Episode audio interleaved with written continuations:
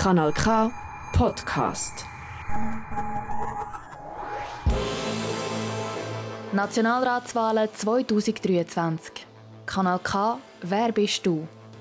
200 Nationalratsmandate sind zu vergeben. Schweizweit gibt es über 5000 Kandidierende. Der Unterlistenwahnsinn kennt keine Grenzen mehr. Ist das noch Politik oder schon Das System ist defekt, die Gesellschaft versagt, aber alles wird gut. Über 800 Menschen aus unserem Sendegebiet wollen in die grosse Kammer. Die Parteien haben ein paar von diesen Menschen zu uns ins Studio geschickt. Und wir wollen jetzt wissen, wer bist du? Und für was stehst du? Unzählige Plakate am Strassenrand und an fast jedem Kandelaber. So viele Namen, so viele Gesichter, so viele verschiedene Farben, so viele Parolen. Für uns Grund genug, ganz einen anderen Ansatz zu wählen. Wir sagen dir nicht, welche Persönlichkeit hinter dem Radioporträt steckt. Vielleicht erfährst du es trotzdem. Lass dich überraschen. Mein Name ist Michel Walde und ich führe dich durch das Porträt. Politik und Gesellschaft. Für Aktivismus gibt es sehr viele Wege. Mit Papier, Stift und Unterschriften, aber auch mit lauter Stimme, Parolen und erhobener Faust auf der Straße. Für was stehst du zukünftig ein? Mehr Bürokratie oder mehr Pyrokratie? Also ich bin ganz klar nicht für die Bürokratie weil die sollte man aus meiner Sicht abschaffen und reduzieren, weil sie behindert uns auch in unserer Kreativität. Aber ich bin sicherlich auch nicht die, die noch auf die Straße geht und Bürokratie zur Anwendung bringen. Ich glaube, es gibt auch ganz viele vernünftige andere Mittel, die man kann brauchen kann, äh, die Wege, die man kann beschreiten kann, um eben seine Anliegen durchzubringen. Wie weit darf, soll, muss Aktivismus gehen? Wo siehst du dich jetzt eher? Letzte Generation oder junge Tat? Uh, gute Frage. Also für die junge Tat bin ich mit Sicherheit zu alt und politisch im falschen Spektrum, das kann ich nicht unterstützen.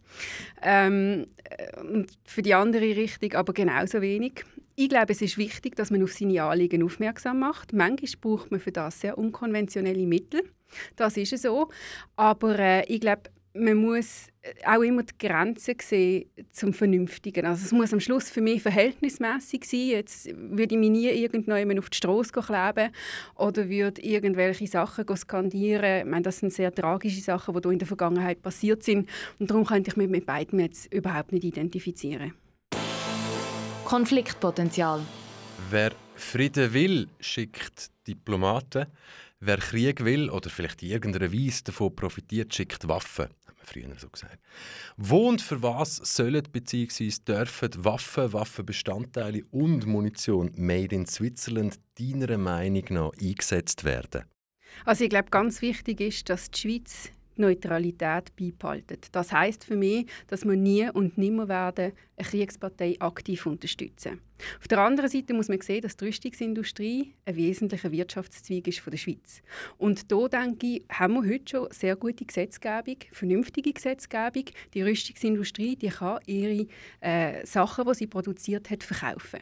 Und die Frage ist jetzt, wie gehen wir mit dem um? Aus meiner Sicht, die Diskussion, die jetzt hier aufgekommen ist, während einem aktiven Konflikt dürfen wir auf keinen Fall von der Gesetzgebung, die bei uns in einem demokratischen Prozess entstanden ist, einfach so leichtfertig abkehren.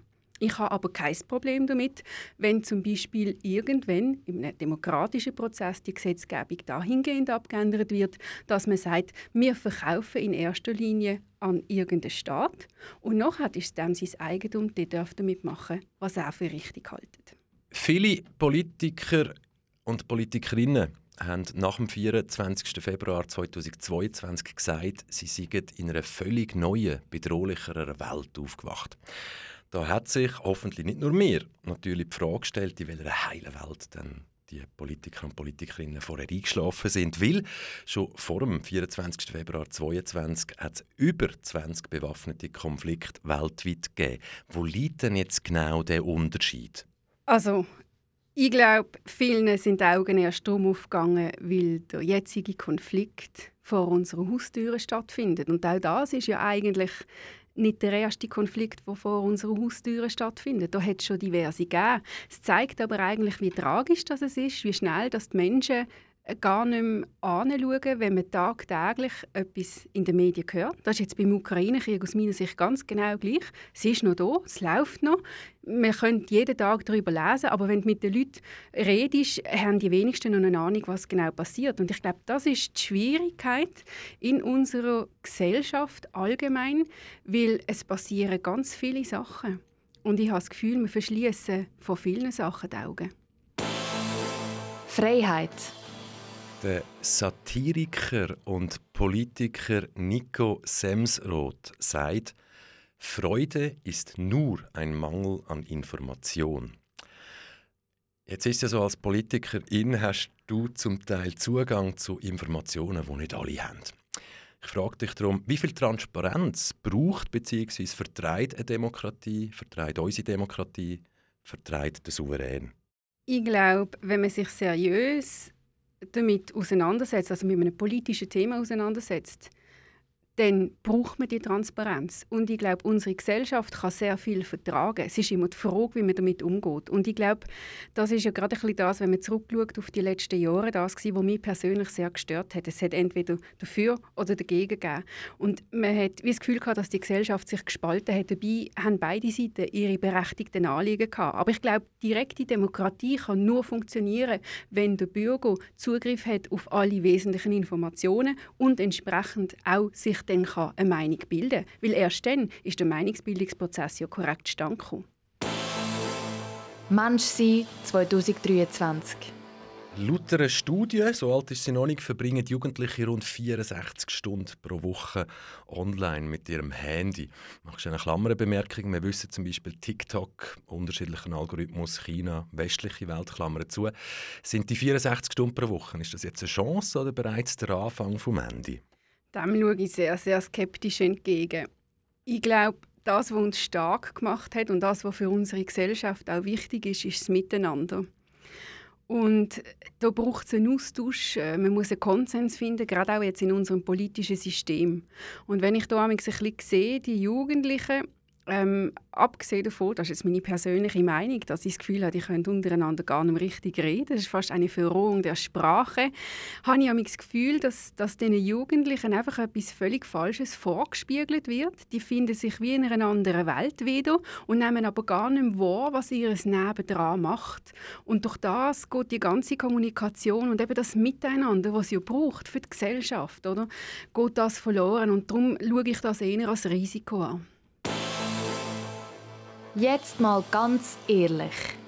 Westliche Welt, westliche Moral, sie steht in unserer Weltanschauung an erster Stelle über allem. Ich stelle Klammern auf, afghanische Frauen haben 1919 das Wahlrecht bekommen. Gut, heute bisschen anders, aber in der Schweiz wissen wir, hat es bis ins 71 gebraucht, Klammer dazu. Das Verhältnis aber von der Weltbevölkerung beträgt irgendwie 20% ist westlich und die anderen 80% sind nicht westlich. Jetzt frage ich dich, was gibt uns denn die Legitimation, in jeder Situation weltweit als Moralpolizei aufzutreten? Gar nicht. Das ist etwas, was mich schon lange stört. Wir gehen immer ran und messen mit unserem Maßstab messen und haben das Gefühl, wir müssen die ganze Welt ändern und vor allem anderen eigenständigen Ländern reinreden und denen sagen, was sie machen müssen. Das erachte ich als großes Problem, weil, sind wir ehrlich, dank oder aufgrund von dem Handeln vom Westen gibt es viele Konflikte auf dieser Welt. Pandemie. Was haben wir aus deiner Sicht besonders gut gemacht und was haben wir aus deiner Sicht überhaupt nicht gut gemacht? Also überhaupt nicht gut gemacht habe ich das Gefühl, dass man dort die, die Ausgrenzung von gewissen Teilen der Gesellschaft vorgenommen hat. Aber ich glaube, man muss das Ganze auch ein bisschen relativiert anschauen. Wir haben ja immer so verschiedene Schritte gehabt, verschiedene politische Prozesse, wo ja auch immer wieder neue Erkenntnisse dazugekommen sind. Und jetzt rückblickend ist es vielleicht ein bisschen einfach gesagt, oder zum sagen negativ ist mir einfach ich kann so sagen negativ ist mir in Erinnerung geblieben dass gewisse äh, Bevölkerungsteile ausgrenzt worden sind vom Leben. Sie haben nicht mehr ins Theater dürfen weil sie kein Zertifikat haben aus welchem Grund auch immer oder? Und da muss ich sagen das ist äh, nicht optimal gewesen. ob man es hätte anders machen ist eine andere Frage zu dem Zeitpunkt mit dem Kenntnisstand wo man dort aufgrund von der Wissenschaft hat. Was haben wir besonders gut gemacht? Mir hat äh, der Schweizer Weg gefallen wenn ich ein bisschen ins Ausland geschaut habe, habe ich feststellen, dass die Restriktionen dort viel, viel weiter gegangen sind, dass man viel, viel mehr Vorschriften hatte, viel, viel mehr Einschränkungen. auch zum Teil viel, viel länger. Und da habe ich das Gefühl, gehabt, haben wir doch äh, einen pragmatischen Weg noch immer durch und haben nicht äh, derart lang komplett alles verboten. Zusammenleben 2023 ein gutes, friedliches Zusammenleben ist keine Selbstverständlichkeit, sondern harte Arbeit. Demokratie und wertebasierte Politik, wie glaubwürdig sind die zwei Sachen noch, wenn sich große Teile der Bevölkerung in der Politik oder in den Parteien nicht wiedererkennen oder nicht mehr wiederfinden? Schwierig. Ist auch ein schwieriges Thema aus meiner Sicht. Also ich erlebe es äh, auch in meinem politischen Alltag. Es ist erstens einmal sehr schwierig, die Meinung von einer Partei oder von einem Politiker an den Bürger anzubringen. Das wird oftmals im Prozess äh, sehr verfälscht, auch mit den Medien, muss ich da auch ein bisschen in Pflicht nehmen. Ist manchmal sehr schwierig. Ähm, und ich glaube, das erschwert dann am Schluss den ganzen Prozess aus Sicht des Bürger, um das Verständnis zu haben, warum macht jetzt eine Partei etwas, warum wird jetzt dieser Weg gewählt. Deine Bühne, keine Regeln, 20 Sekunden Zeit, ab jetzt. Mein Name ist Desiree Stutz. Ich kandidiere für den Nationalrat, weil ich der Meinung bin, dass wir noch ganz grosse Probleme und Missstände haben, die wir lösen müssen. Ich arbeite gerne überparteilich zusammen, weil nur so bringen wir unsere Schweiz gemeinsam weiter. Darum würde ich mich über Ihre Unterstützung freuen.